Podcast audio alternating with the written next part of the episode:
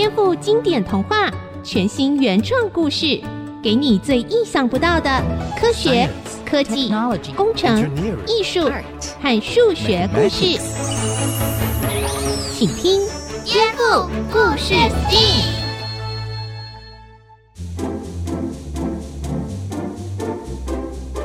欢迎收听《颠覆故事 STEAM》节目，我是小青姐姐，我是小田。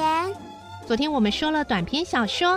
最后一片叶子的故事，描述一位老画家贝尔曼用了毕生全部的功力，画出了一片非常写实、跟真的一样的叶子，成功让生重病的女孩乔西有了活下去的勇气。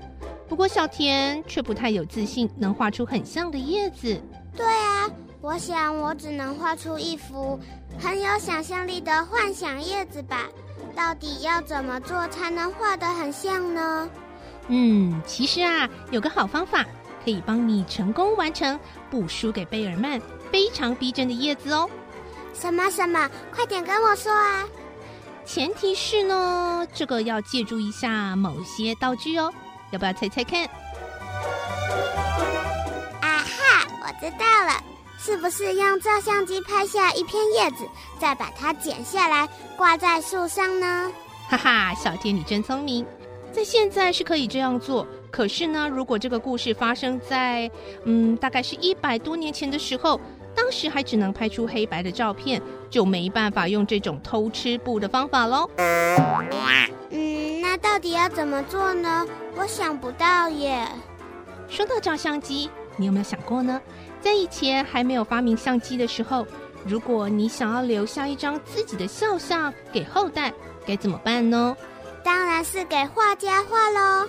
没错，那这位画家该怎么更有效率的完成一幅很逼真的画像呢？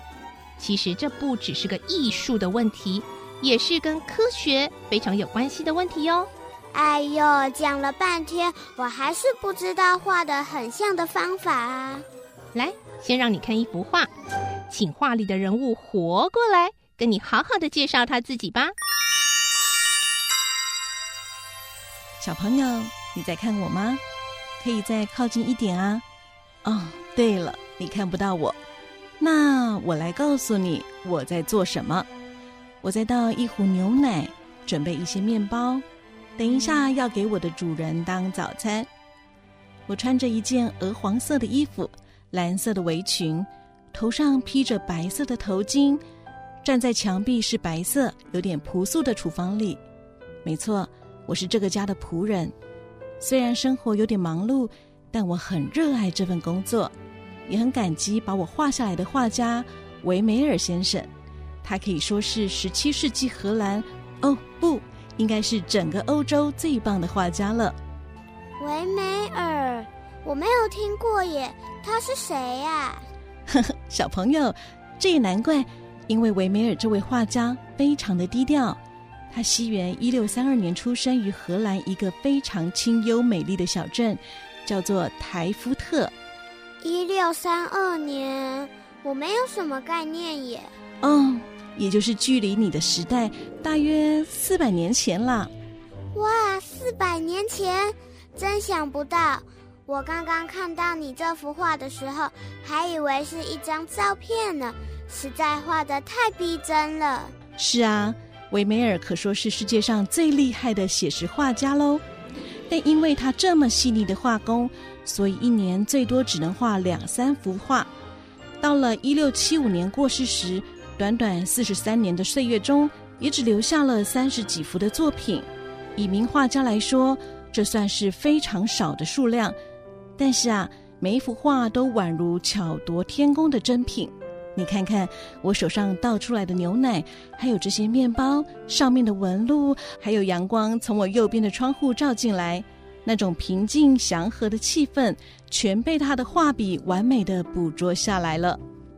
哎呦，隔壁倒牛奶的女仆，我正在看一封重要的信，不要那么大声啦！啊，对不起嘛，不过你也看了快四百年了啦，还没有读完啊。咦，是谁在说话呢？哦，那是和这幅倒牛奶的女仆同样收藏在荷兰阿姆斯特丹国家博物馆的维梅尔的画作《阅读信件的蓝衣少妇》。你看，就是这一幅哦。哇，也是看起来好逼真的画哦，真的好像稍微大声讲话就会吵到画中人的感觉耶。而且她也是穿着蓝色的衣服。小女孩，你们在说我吗？我们的画家维梅尔先生非常喜欢用蓝色和黄色这两种颜色，刚好是对比色哦，所以能够让画面看起来更协调美丽。除了我和隔壁的女仆，他还画过拿着秤子的女子，弹着鲁特琴的女子，拿水瓶的女子，全都有类似的温暖色调，而且也都是一位女子站在靠窗的房间里，有很类似的构图。这呀是维梅尔的画最有名的特点哦。嗯，小田，你有没有发现他的每幅画大小都不大，有点像是一个个小小的窗户。对耶，有点像是我们在偷看这些女士们的生活。不过，维梅尔画过最有名的一幅画，是现在收藏在荷兰海牙莫瑞修斯博物馆的一幅人物肖像画。它的构图跟之前的那些画不太一样，没有房间和家具，只有一个少女的特写。来，让我们一起去看看吧。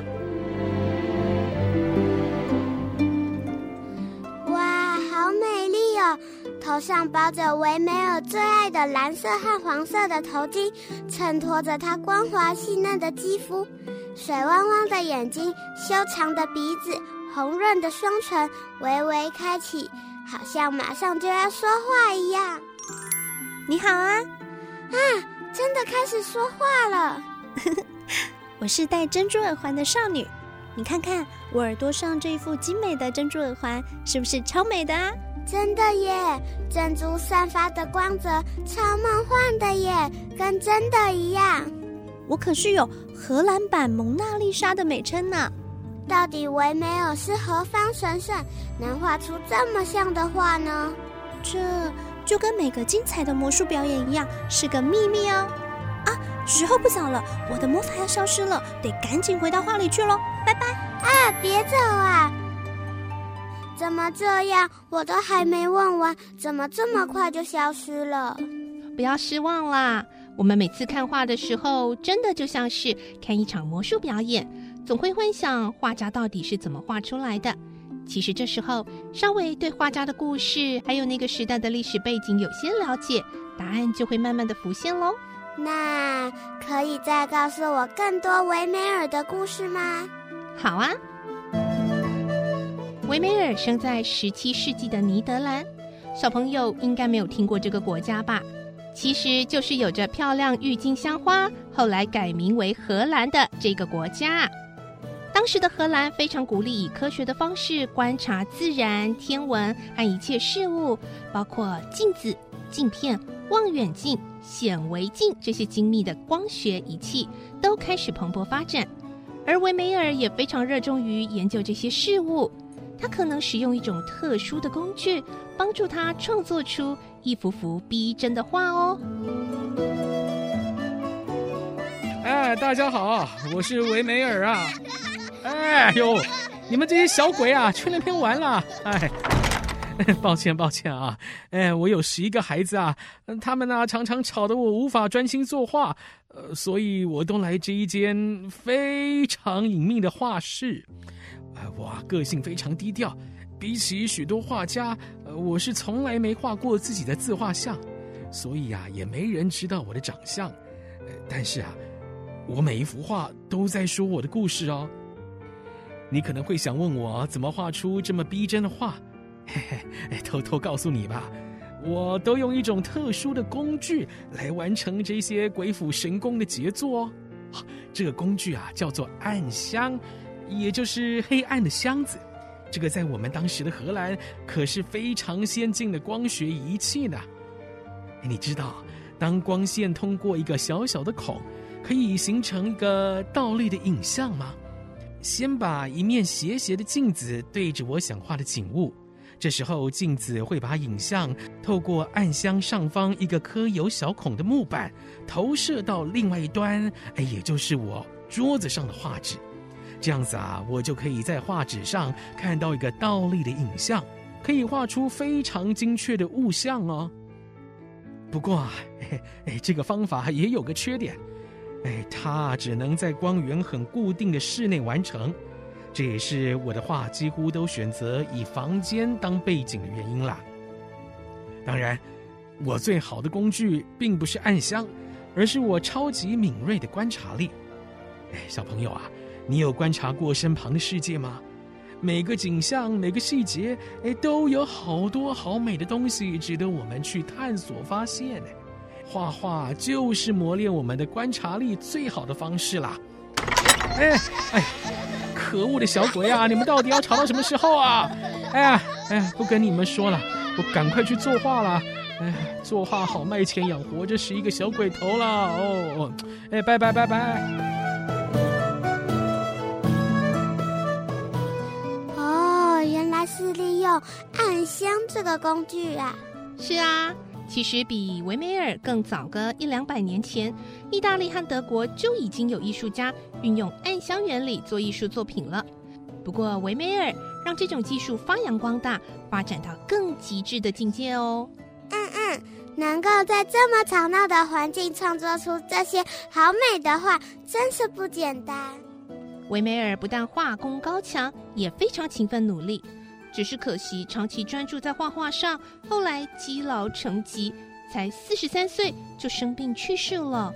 他只留下三十几幅画作，不过每一幅都是美丽的精品，感动了后来无数的人们。可是我们现在有照相机了，应该就不用那么累，画到生病了吧？怎么会？照相机还是无法取代画画的。你看。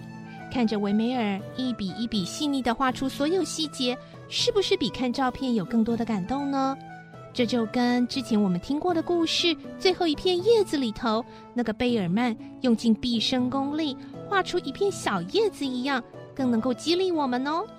哎，小青姐姐，我们可以自己做一个暗箱来试试看，不知道这样能不能画出更像真的一样的画呢？好啊。等等，我们去找蒸汽哥哥，请他教我们怎么自己制作维美尔的暗香吧。我们先休息一下，待会再回到颠覆故事 STEAM。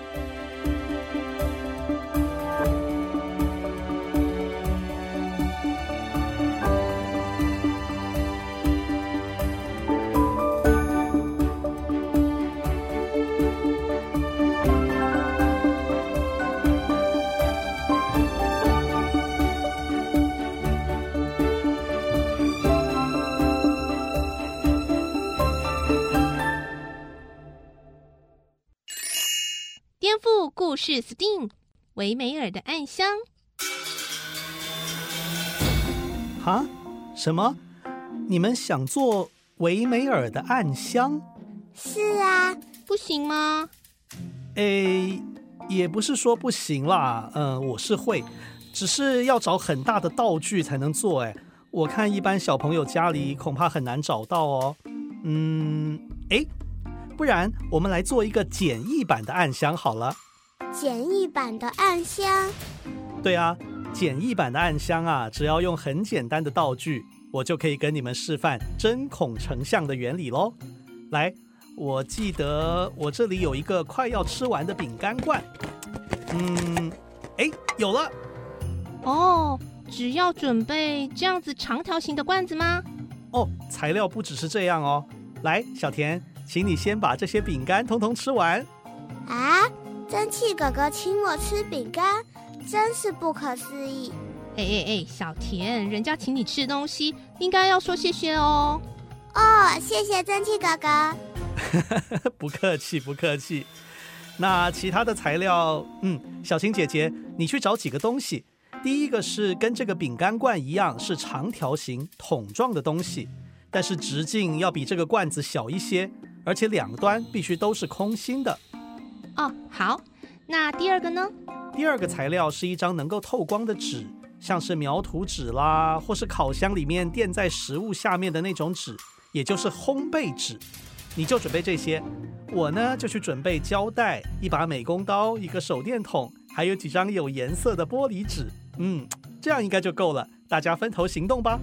那我呢？你呀，负责吃饼干就可以了。耶，yeah, 我喜欢这个工作。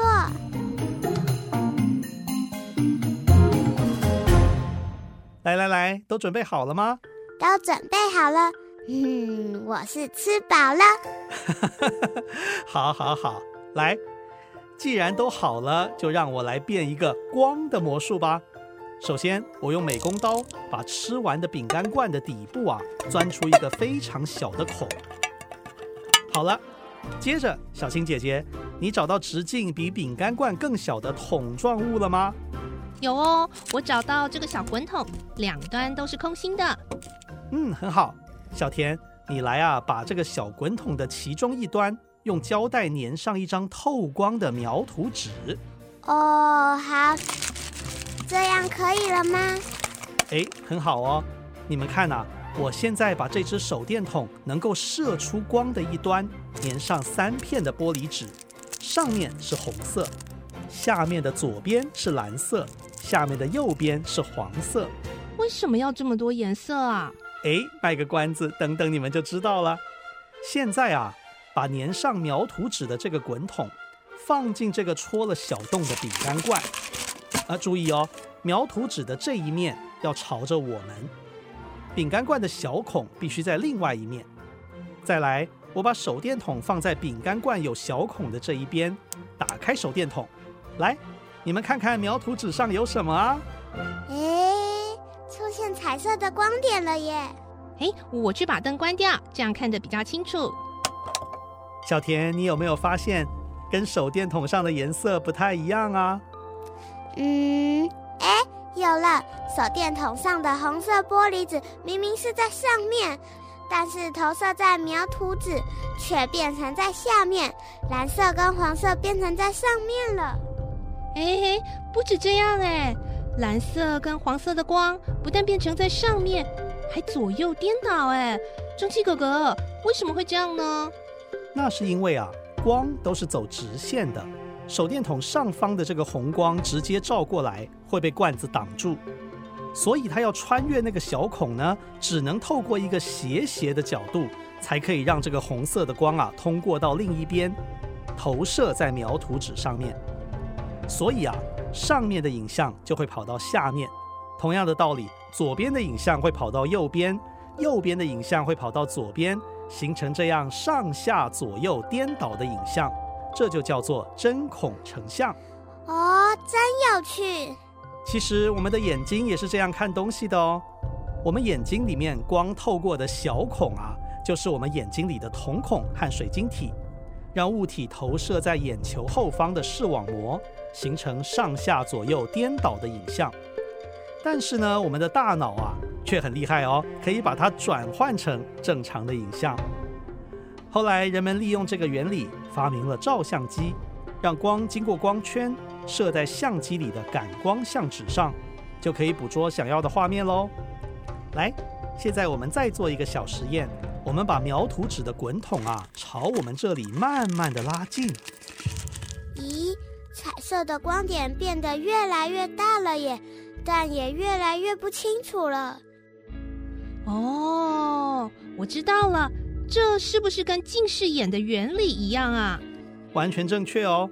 如果你长时间近距离看东西，会改变眼部的肌肉，使后面的那个视网膜啊也改变位置，这样物体的影像就没办法投射在原本的视网膜上面，而只能呈现模糊的影像了。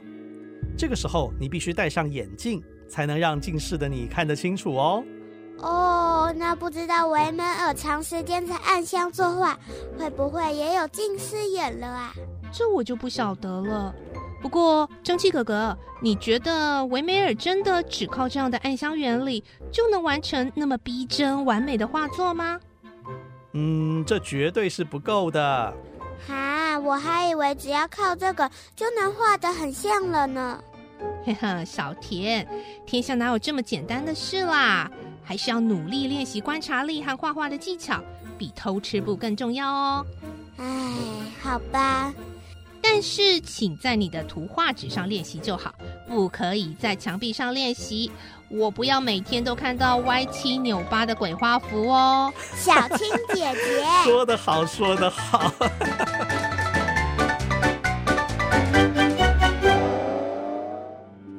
小朋友，你想知道维梅尔大师除了使用暗箱，还利用哪些工具创作出一幅幅美丽的杰作吗？我们邀请到元智大学的艺术与设计系的教授邹淑慧邹老师来为我们解答。Hello，小朋友们，大家好，我是周老师。今天我们要来拆解维美尔的创作秘密。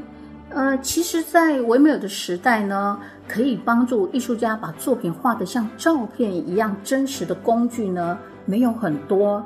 最主要呢，是靠镜子跟暗箱这两种基本工具。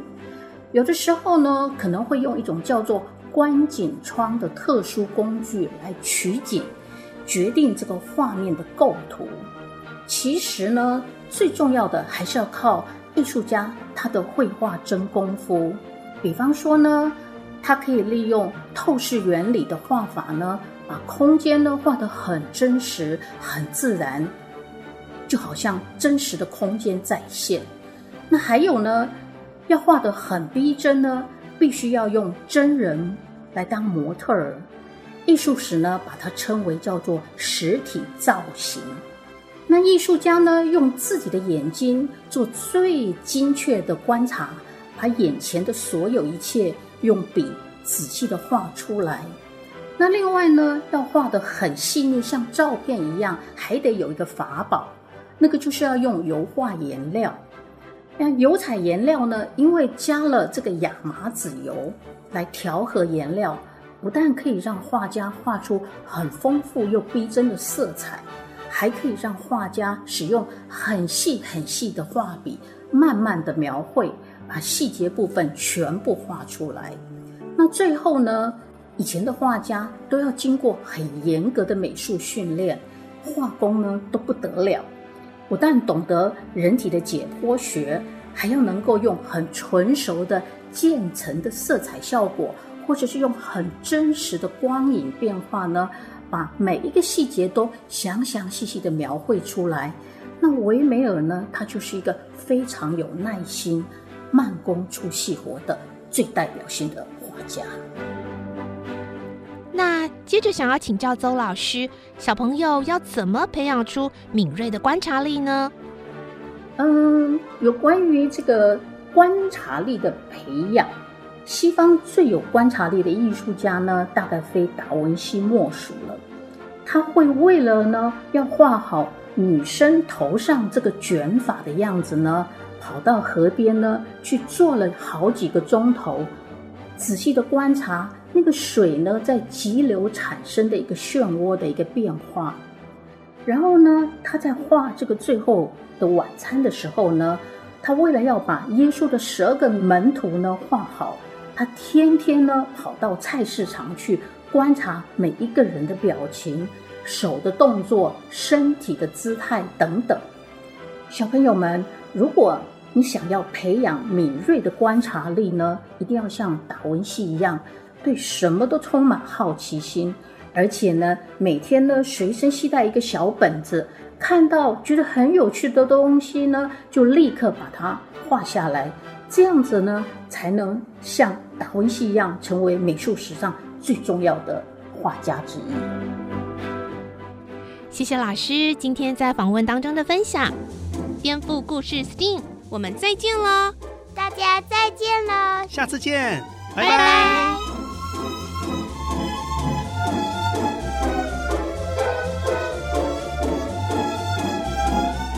换我了。每次都是你，这次换我了啦！好了好了，每次用随选即播收听颠覆故事 STEAM，你们都要吵架，轮流听不就好了？可是我们每次都决定不了谁先听哦。你们可以猜拳呢？猜拳不公平，我每次都输给姐姐。那我有个好办法，主动帮我做家事的人就可以先选。好。我去扫地，我也想要扫地。不要抢啦！你去擦桌子啦。为什么？你自己去擦，我要扫地啦。我先说的。哎，又开始吵。规定先说就可以。本节目由文化部影视及流行音乐产业局补助制播。